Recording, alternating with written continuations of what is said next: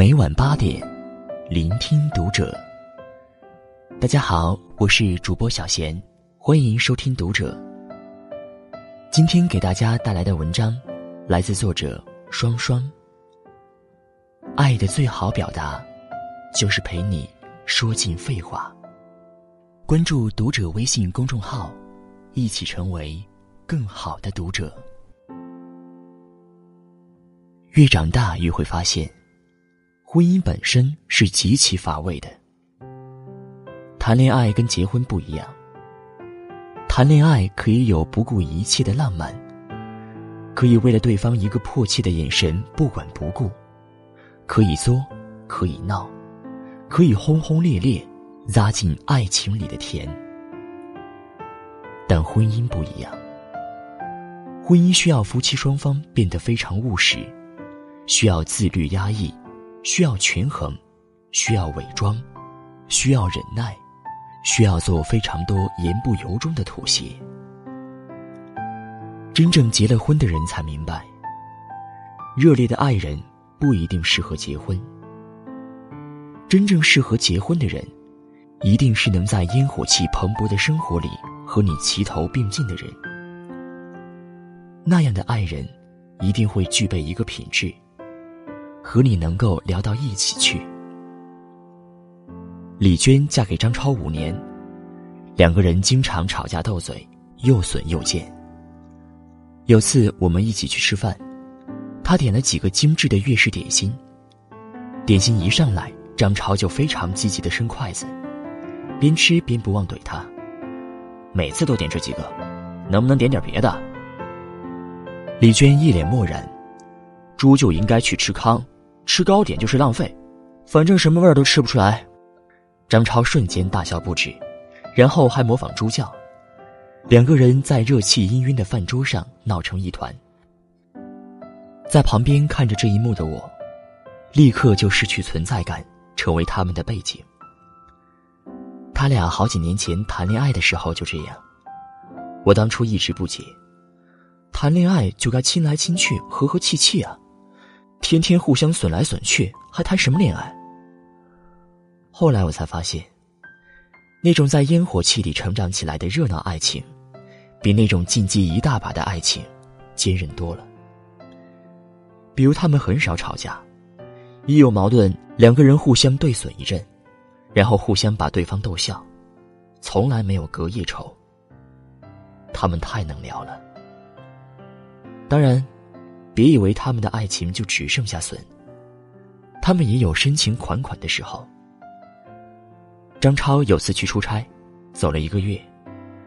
李娟想他，就给他发消息：“夜阑卧听风吹雨，铁马是你，冰河也是你。”对方很快就回复了一句：“晓看天色暮看云，行也思君，坐也思君。”两个人即使隔着数千里，也像在一起一样，没有距离。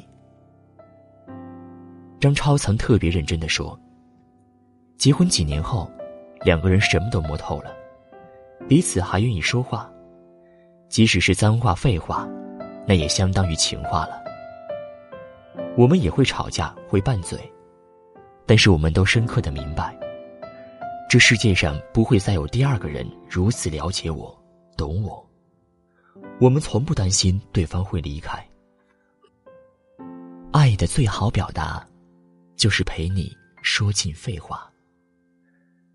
如果有这样一个人出现在你生命里，用说话陪你对抗这乏味又无聊的人生，让你还对世界心存一点温柔和好奇，也不用担心他会离去，那无疑，他就是对的人了。我们一生寻觅，就是为了找到自己另一半碎片，进而化解生命深处的孤独。而在这过程中，如果没有遇到对的人，就只会变得更孤独。如果那个他知道你的缺口，明白你的不完整，不管是夜空浩渺，还是万马齐喑，你们都能坦然的对着火锅唱起歌。你们都能大声畅聊未来，谈八卦，说段子，那会多么好啊！结婚之前，一定要先问自己：过了十年，我们还会不会这么有兴致的在一起聊天，互相怼来怼去呢？婚姻生活是乏味的，如果聊都聊不到一起，要靠什么维持婚姻呢？说不到一块儿的婚姻，就会像建立在沙滩上的城堡，一个潮起潮落，一切就会消失不见。艺术人生有一次访谈，朱军问王志文：“四十岁了，怎么还不结婚？”王志文说：“真的不容易。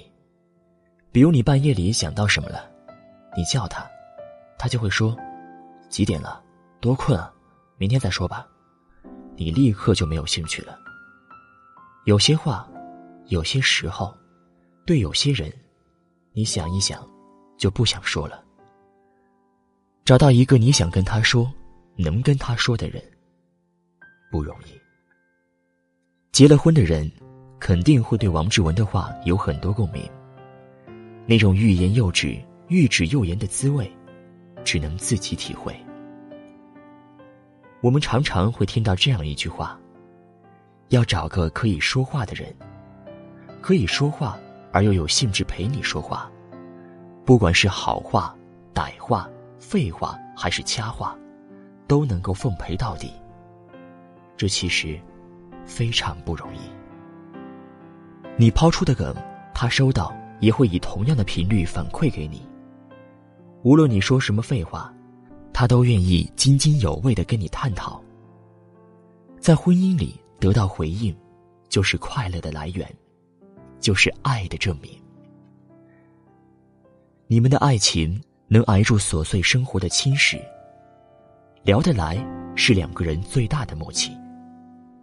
不论生活如何不堪，能乐此不疲的聊起来，就是平凡生活里最大的光芒和乐趣。许许多多婚姻过得不幸的人，他们都早早就不耐烦听对方说了些什么，一心只想逃离，只想怨恨。那样的婚姻。就是互相胡埋呀。威廉姆斯说：“我曾以为生命中最糟糕的事，就是孤独终老。其实不是。最糟糕的是，与那些让你感到孤独的人一起终老。孤独并不可怕，最可怕的是两个人在一起后的孤独。真正的爱情。”是真实而自然的，你们都在里面做真实的自己，不需要刻意隐藏和假装。你们不需要故意去制造一个话题出来，很平常的一句话就带出来很多话题。两个人一直聊得兴致勃勃，你说不厌，他听不倦。希望你能遇到一个和你真正般配的人。相处自然舒服，彼此成全又互相打磨，成为最默契、最能聊的那一对。你们从不冷战，充满打闹，能够分担，也能分享，有个目标，一起进步。就这样，开开心心的过完这一生。